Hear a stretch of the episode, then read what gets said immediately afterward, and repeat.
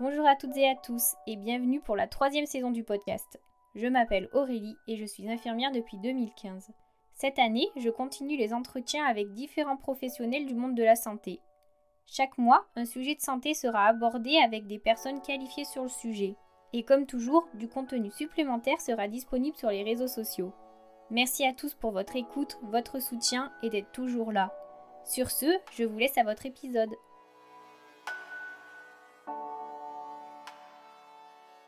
Pour cette nouvelle année, je publie un podcast sur un métier original, agent en service mortuaire.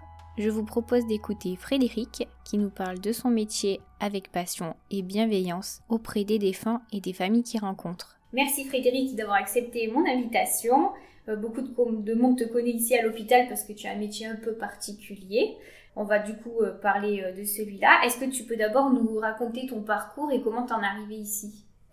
Oui, alors bonjour à tous. Je suis à Champortuaire depuis 2003, donc ça fait un peu plus de 20 ans. Et avant d'intégrer le CHU, donc la chambre mortuaire pour laquelle j'étais strictement recruté, ben, j'étais dans la pompe funèbre puisque j'étais conseiller funéraire dans une grosse entreprise de pompes funèbres où j'ai passé des, diplômes pour, pour exercer. Et antérieurement à ça, ben, j'étais dans, la sécurité. Donc en gros, je gérais, euh, j'avais une mission de police ferroviaire sur Paris pour avoir un moment, un mariage dans ma vie, euh, découvert euh, un collègue pompe funèbre qui me dit bah, écoute, viens, on recrute du monde chez nous. Et c'est un métier que j'ai toujours voulu faire depuis tout petit. Et la porte s'est ouverte à ce moment-là. Et depuis maintenant pas moins de 30 ans, bah, je suis dans le, funéraire et je suis très très fier de cette, euh, cette chance que j'ai eue. Quoi. En termes de formation, il y a quoi à faire? Alors, on a différents cursus. Euh, en tout cas, pour ma part, bah, j'ai euh, j'ai passé un, diplôme de conseiller funéraire qui, qui, équivaut à un niveau Bac plus 2, où on est effectivement en charge de la gestion des familles en cas de décès, de l'organisation des obsèques, des funérailles de l'organisation de la cérémonie, et puis également tout ce qui est rapatriement, tout ce qui est réglementation, tout ce qui est connaissance euh, des différents rituels, etc. Donc c'est quelque chose de très très très très lourd qui s'est terminé par, l'obtention du diplôme requis. Est-ce que du coup tu peux nous parler un petit peu bah, de ton travail et euh, si tu as une journée type ou en tout cas à quoi ça ressemble ce que tu fais euh? alors, il y a, alors notre travail il est globalement toujours le même, avec une particularité comme celle des soignants en réa notamment, euh, c'est qu'on a toujours des imprévus, des impondérables, et c'est ce qui, moi, me plaît le plus. notre mission de base, c'est effectivement la prise en charge des défunts dans les services de soins, c'est leur transfert vers la chambre mortuaire, c'est également la préparation des corps quand il y a besoin de les préparer, et c'est également la gestion euh, auprès des familles de ces défunts et auprès des opérateurs funéraires que la famille a choisi. Ça, c'est notre mission de base, ce que l'on vit au, au quotidien plus ou moins avec intensité en fonction de l'activité. Après, il y a des cas particuliers, et c'est cela que moi, personnellement, qui m'attire le plus. C'est par exemple en cas de procédure judiciaire sur un défunt, en cas de rapatriement dans un pays qui est un peu compliqué, où la famille ne parle pas forcément français, et que ça cause des, petits soucis, voire des gros soucis dans certains cas, euh, et qu'on arrive à dépatouiller une situation dans l'intérêt de la famille, et que la famille elle vous, vous, saute dans les bras en vous remerciant infiniment, en pleurant, tellement qu'elle est heureuse de pouvoir faire ce qu'elle veut, et qu'on a réussi à faire ça, euh, des fois à contrario de ce que voudrait euh, l'administration, euh, bah, c'est un très très beau cadeau. Donc voilà, ça, ça fait partie du, challenge que moi j'adore vraiment dans mon métier. Et du coup, bah, voilà, le matin, tu arrives, tu as déjà des, quoi, des, des qui sont ici Oui, euh, le matin, nous, on commence le matin à 6h30, donc du coup, on gère les défunts bah, des jours précédents, normal. On gère également les défunts qui ont été transférés euh, le soir par nos collègues ou par les services de soins. Et on gère également les défunts qui, euh, dont on a la mission d'aller chercher le matin. Donc ceux qui sont décédés entre minuit et à peu près 6 heures du matin. Donc bah oui, ça fait partie un petit peu de, la routine que, que l'on a euh, dans notre activité. Mais c'est pas dérangeant, c'est d'autant moins dérangeant que quand on va dans les services de soins, on rencontre toujours des équipes géniales et du coup, euh, de beau matin, c'est hyper convivial. Donc euh, voilà, c'est agréable d'avoir le sourire bon matin. Tout le monde doit se poser, la, la, te poser la question, mais comment tu arrives à passer une journée avec bah, des personnes qui sont décédées? Bah, C'est la question que, que, que j'entends régulièrement dans mes, dans mes relations. Euh, au quotidien, on va dire, c'est comment tu fais ce métier, comment c'est possible de faire ce métier, c'est un métier quand même particulier, puis voir les morts tous les jours, hein. comment c'est possible, euh, quel effet que ça fait, tout ça. Alors, l'avantage que j'ai, ça c'est je parle pour ma paroisse à moi, parce que chaque personne est différente et mes collègues le sont probablement, en ce qui me concerne, je fais très bien la différence entre un corps, d'une personne décédée et la famille. Et euh, je considère qu'un corps d'une personne décédée euh, n'est qu'un corps d'une personne décédée. C'est-à-dire que une fois que je quitte le travail, c'est complètement, dans ma tête, c'est complètement vide. Je ne remine pas toute la journée sur une personne que j'ai vue, euh, qu'elle soit jeune ou âgée, qui est, euh, qui est décédée dans mon, et qui est dans mon service. Loin de là d'ailleurs. Je prends ça plus comme un, un, privilège de pouvoir être dans ce métier, comme un honneur également, et de pouvoir rendre à cette personne une forme de dignité qu'elle ne peut pas forcément avoir du fait que bah, elle ne peut pas se préparer, elle ne peut pas se rendre belle, elle ne peut pas se, se mettre en valeur. Et donc c'est notre mission à nous de le faire. quand on le fait, ben, on, est, on, est, content de le faire. Et du coup, euh, ben, c'est une satisfaction par rapport à ça. Donc euh, travailler avec des personnes décédées, c'est pas, pour moi en tout cas, c'est pas un problème. Le souci vient souvent de la part des familles. Où là, on a des familles qui sont pour la plupart du temps exceptionnelles, qui sont absolument merveilleuses, et Dieu merci qu'il y en a. Mais on a également des familles qui sont un problème, qui sont très euh, conflictuelles.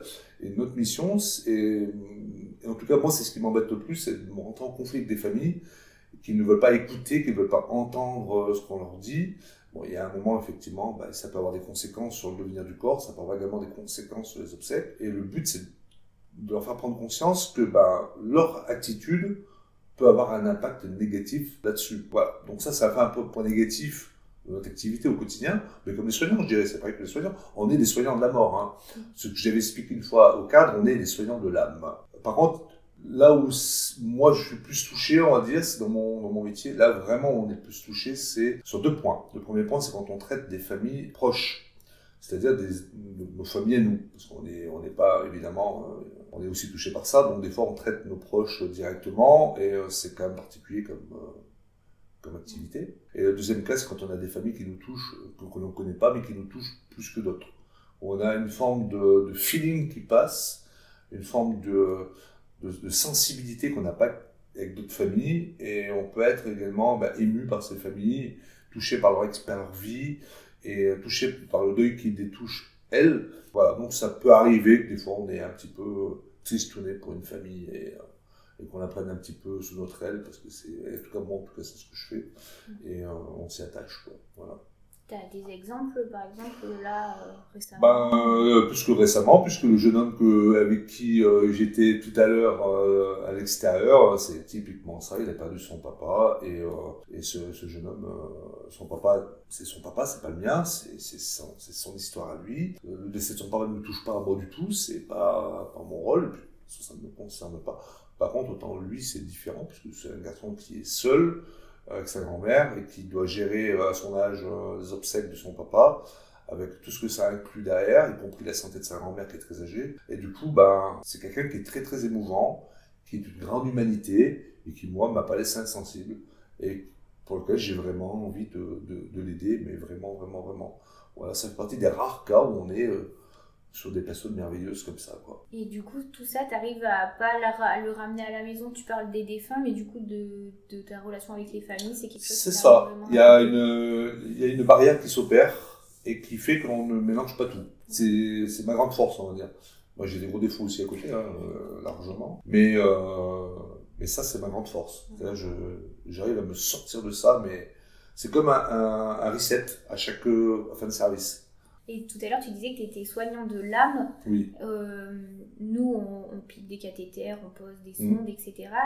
Qu'est-ce que tu fais comme soins euh, physiques, techniques auprès des... Alors nous, nous, nous, notre mission, ça va être de, de préparer le corps, c'est-à-dire bah, soit de l'habiller, puisque c'est souvent pour ça qu'on nous demande. Ah, donc on va habiller le corps, on va le préparer, on va régler des problèmes d'écoulement s'il y a des écoulements, on va faire bah, ce qu'on appelle un méchage euh, de manière à éviter et à parer à tout, à, tout retour gastrique euh, ou autre euh, qui pourrait souiller le corps et le dégrader du coup, parce que ça contribue à la dégradation du corps. Et que notre intérêt, c'est que le corps il soit présentable pour la famille et qu'elle puisse se recueillir dans de très très bonnes conditions.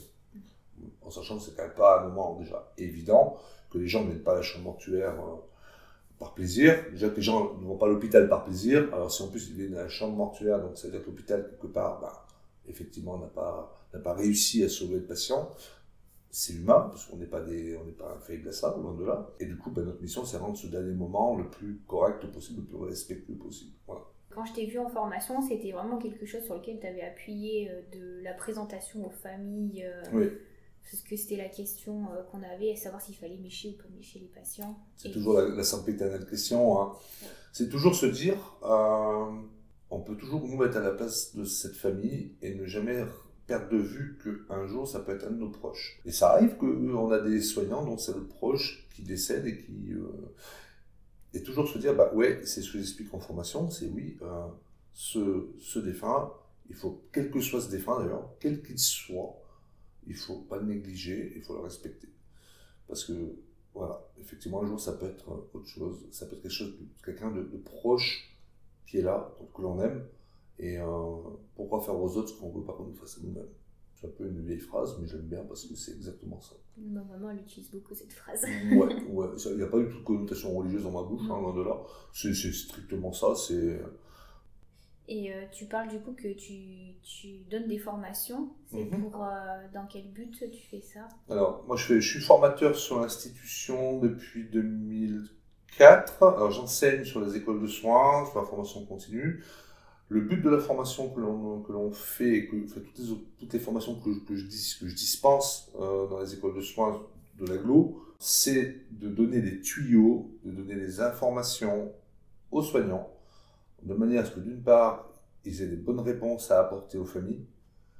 En plus, ce sont des réponses qu'elles dont ils peuvent se servir à titre personnel un jour. Donc autant avoir les bonnes informations, parce que voilà, personne faible à ça, et puis avoir la bonne technicité, les bons conseils pour pouvoir travailler sur un patient, je dis bien un mot patient, qui vient de partir, de manière à le rendre au mieux pour les proches, mais également pour les soignants eux-mêmes, parce que quelque part, c'est la continuité des soins. Nous, on est aussi dans la continuité des soins, et que un patient qui voit une petite mamie qu'il a aimée pendant des mois dans son service euh, se vider parce qu'il n'a pas fait la toilette n'a pas été faite correctement, c'est pour le soignant quelque chose qui peut être traumatisant. Alors qu'en faisant ça, il va rendre des honneurs à, ce, cette petite mamie, il va la rendre belle, il va lui, faire du bien indirectement. Et du coup, euh, pour lui-même, c'est bien.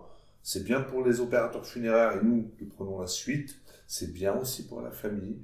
Donc, ouais, effectivement, mécher un corps, c'est pas forcément évident, je l'entends bien, mais il faut aller un petit peu au-delà de ce qu'on ressent soi-même pour, euh, pour, se, pour se défendre. Il y a des choses qui ont évolué depuis 20 ans, du coup, que tu travailles euh, Largement, largement, largement. L'évolution des pratiques, elle a vraiment évolué. Les formations y ont contribué. L'équipe de la chambre mortuaire a fait un travail remarquable dans les différents services de soins. Il faut savoir qu'il y a très très longtemps, bien avant que moi j'arrive, bien avant même que je sois dans la pompe funèbre, euh, les chambres mortuaires en France, et certainement dans d'autres pays, étaient considérés un petit peu comme le, lieu où on, faisait travailler des gens dont on voulait plus. C'est-à-dire qu'on mettait n'importe quel soignant qui, avait des, problèmes de comportement, des problèmes de, liés à l'alcool, des choses comme ça, puis on les mettait dans les chambres mortuaires parce qu'on ne savait pas où les mettre. Et la chambre mortuaire, c'était vraiment le, lieu qui était mal famé, on va dire, euh, des, des, hôpitaux. Et euh, du coup, il n'y avait pas cette espèce de professionnalisation que l'on a maintenant quand on, nous, la chambre mortuaire, quand on a commencé à travailler là-dessus, on s'est dit, quand je suis arrivé moi à la chambre mortuaire, l'équipe était absolument exceptionnelle. Euh, très très humaine, très exceptionnelle. Et euh, je me suis senti tout de suite à l'aise pour ça. Et on a dit, bah, on va continuer dans cette démarche-là de qualitative vis-à-vis des soignants, vis-à-vis des familles. Et on va accentuer la, chose. Et c'est ce qu'on a fait. La chambre mortuaire, maintenant, elle est reconnue par l'hôpital. Et même au-delà de l'hôpital, parce qu'on a des, des autres chambres mortuaires qui nous appellent pour avoir des conseils. Et on a d'autres services de soins, d'autres hôpitaux qui nous appellent également pour avoir des conseils. Euh, c'est dire l'importance, et moi, mon intérêt, c'est que la chambre mortuaire devienne une sorte de chambre mortuaire école. Tout, bah, tout doucement, on, y arrive. C'est un petit pas, hein, parce qu'il bon, faut bouger un mastodonte, mais euh, on, y arrive et c'est très très bien au niveau des familles, du coup, quoi, comment tu accueilles une famille ou est-ce que tu aurais des conseils à donner voilà, pour, euh, accueillir une famille? Pour accueillir une famille, il faut être nature. Il ne faut pas pleurer pour la famille, il ne faut pas être triste pour la famille. C'est leur deuil à eux, c'est pas le nôtre. Il faut être plein d'empathie, il faut être à l'écoute. Il faut observer les gens, il faut leur parler, il ne faut pas avoir peur des gens. Même si la famille est agressive, eh bien, il faut, faut y aller. Puis, euh, tout le monde va se détendre à un moment ou à un autre. Voilà, faut y aller avec le sourire. Faut pas y aller plus triste que la famille, ça n'a pas d'intérêt, ça n'apporte rien. Voilà. Moi, j'ai toujours fonctionné comme ça et ça va très bien. Demandez aux familles de participer si elles veulent participer à la préparation du corps. Si elles vraiment pour eux, c'est un moment important, ben, faites-le. Ok, on, est là avec vous. On vous laisse pas tout seul, mais si vraiment c'est un truc qui vous, vraiment qui vous tient à cœur, pour des raisons religieuses, philosophiques, faites-le. Euh, nous, on vous assiste. Voilà. Tout ça, ça fait partie des choses qui vont, euh, on va dire, permettre à la famille de retrouver de la confiance, d'une part, et puis en même temps, ça va euh, atténuer leur stress, ça va atténuer la pression, ça va atténuer l'agressivité. C'est juste leur permettre de faire des choses, de participer à ça. Il ne faut pas oublier que c'est leur défunt, c'est pas le nôtre. Moi, si une famille, par exemple, veut habiller un défunt à la chambre mortuaire, j'y vois aucune objection. On va juste la mettre dans un salon de présentation euh, parce qu'elle ne va pas dans les locaux techniques, hein, tu t'en doutes bien. Elle va donc aller dans les locaux, dans, un, dans les locaux publics, dans un salon privé, et on va lui mettre à disposition le matériel, on va l'aider, parce que techniquement, elle n'a pas forcément la connaissance pour le faire, et puis on va lui prêter l'assistance si elle a besoin, tout simplement. Ça va vraiment permettre à la famille de, se sentir euh, à l'aise. Et pour avoir vécu des, décès récents, au niveau de tout ce qui est administratif et tout, il y a une aide qui est faite aussi par la chambre mortuaire ou... Euh? Ouais, on explique aux familles ce qu'elles doivent faire, ce qu'elles ne doivent pas faire, ce qui est bon de, penser ou, d'éviter. Et ça permet à la famille de, déjà de chointer des, des choses qu'elle peut vraiment euh, s'éviter. Euh, et puis surtout, il y a beaucoup de légendes urbaines. Hein, on est dans un métier où il y a beaucoup de légendes urbaines. Mm. Et du coup, ben, la famille, elle arrive avec des idées forcément préconçues. Parce que la voisine lui a dit qu'il fallait faire comme ça. La voisine n'a jamais vécu ça parce qu'elle a entendu dire par quelqu'un d'autre. C'est un peu ce qu'on appelle le téléphone arabe. Et donc, du coup, ça arrive, c'est largement déformé. Et au final, eh ben, quand on explique à la famille, mais non, non, vous inquiétez pas, c'est juste ça à faire et ça va aller très très bien, vous prenez pas la tête. Et, quand ça se passe comme ça, la famille est contente. Elle se dit, mais oui, effectivement, on, a bien fait de vous écouter. Toujours la fameuse légende du certificat de décès et l'acte de décès, cette espèce de, mélange qui est fait par rapport à ces deux documents qui sont complètement deux documents distincts. Par exemple, rien que ça, quand on explique à la famille que c'est deux choses distinctes et qu'il ne faut pas qu'elle se stresse si elle n'a pas le certificat de décès du médecin parce que ça ne sert à rien, ah ben ça fait du bien. La famille est contente, elle se dit, bon, ben effectivement, j'avais pas besoin de ce certificat de décès parce qu'on m'a rabâché les oreilles euh, avec ça, c'est pas utile. Et euh, tu aurais un dernier conseil pour les soignants au niveau de comment vivre un deuil euh, d'un patient voilà, qu'on a gardé longtemps ou essayer de passer. Euh, C'est compliqué parce que chaque patient a, une histoire, chaque soignant a aussi une histoire et que du coup on peut pas, on peut pas faire une forme de, de, généralité là-dessus. Il, y, a, des soignants qui n'ont jamais connu de décès, donc à titre perso, donc ils vont gérer ça différemment d'un soignant qui a eu beaucoup de décès, qui a une forme d'expérience qui va gérer encore les choses différemment. Donc c'est compliqué de donner un conseil. La seule chose, c'est se dire dans sa conscience, euh, j'ai fait ce qu'il fallait pour le défunt, pour mon patient que j'ai vraiment apprécié, et j'ai fait ce qu'il fallait également pour la famille, à mon niveau, à mon échelle. Euh, l'acte médical a échoué pour des raisons X ou Y, et ça c'est encore autre chose. Mais une fois que le patient est parti, on a fait ce qu'il fallait, ma conscience est tranquille là-dessus. Terminé. Avec le, manque de personnel qu'il y a dans les services, est-ce que tu sens une différence dans la prise en charge des défunts moi, je dirais que dans les services de soins conventionnels, on n'a pas trop de soucis de demande speed pour enlever un, patient. Euh, je dis bien, je dis enlever, mais j'aime pas ce terme, mais c'est vraiment le terme à employer, quoi. Donc, du coup, euh, non, on n'a pas trop de, pas trop de soucis là-dessus. Les soignants sont plutôt attentionnés par rapport à ça. Euh, donc ils laissent le temps aux familles. Tu vois, hier soir on a, un interview, la famille devait voir leurs proches. On a pris le temps, quoi. Et eux, ils ont pris le temps aussi, donc ça allait bien. Pourtant, on était en réanimation. Donc euh, voilà. On peut pas dire que vraiment il y a du speed, speed, speed. Après, dans certaines réanimations euh, au-dessus, par exemple à la mire, etc., des chocages, la réanimation de Rochir, eux, ils ont vraiment besoin de place des fois. D'où l'intérêt du reposoir qu'on a nous à la chambre mortuaire qui va leur permettre, sinon on n'est pas réactif pour des raisons X ou puisqu'on n'est pas non plus des surhommes, pour descendre le corps directement eux, et nous on prend, on prend ensuite le corps en charge euh, directement dans nos locaux. Donc ça a été fait pour ça d'ailleurs, tu vois, voilà. Si eux sont en surbooking, euh, ben, on a moyen de libérer, ils ont moyen de libérer la chambre en urgence. Est-ce que tu as d'autres choses que tu voudrais rajouter ou euh? Non, que si, si, je vais le dire quand même, donc on en est. L'équipe de la chambre c'est une équipe qui est euh, humaine, qui est très attentionnée, qui est vachement euh, proche de ses familles, vachement proche des soignants. C'est franchement une belle équipe, humainement parlant, j'entends. Chacun a un cursus différent, chacun a une histoire différente et qui est hyper complémentaire au final. C'est une famille, on, est six, hein. donc c'est une sacrée petite famille, quoi. Voilà. C'est bien. Ben, en tout cas, merci beaucoup euh, pour ton témoignage. Je t'en prie. merci à toutes et à tous d'avoir suivi cette interview. Si elle vous a plu, n'hésitez pas à lui accorder une jolie note sur votre plateforme d'écoute et à y laisser un commentaire. Et nous, nous nous retrouvons très vite pour un nouvel invité. Belle journée